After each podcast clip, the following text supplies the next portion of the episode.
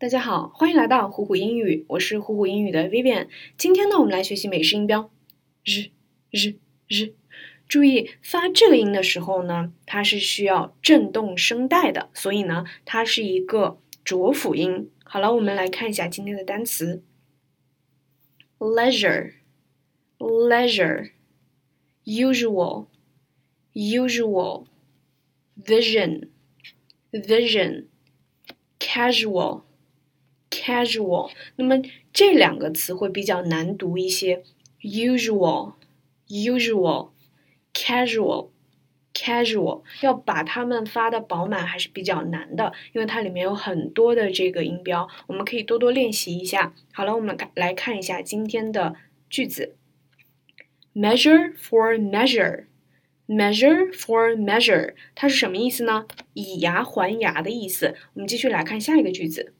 这个有点长啊。She likes to go window shopping during her leisure time. She likes to go window shopping during her leisure time. 什么意思呢？她喜欢在闲暇时间去逛逛。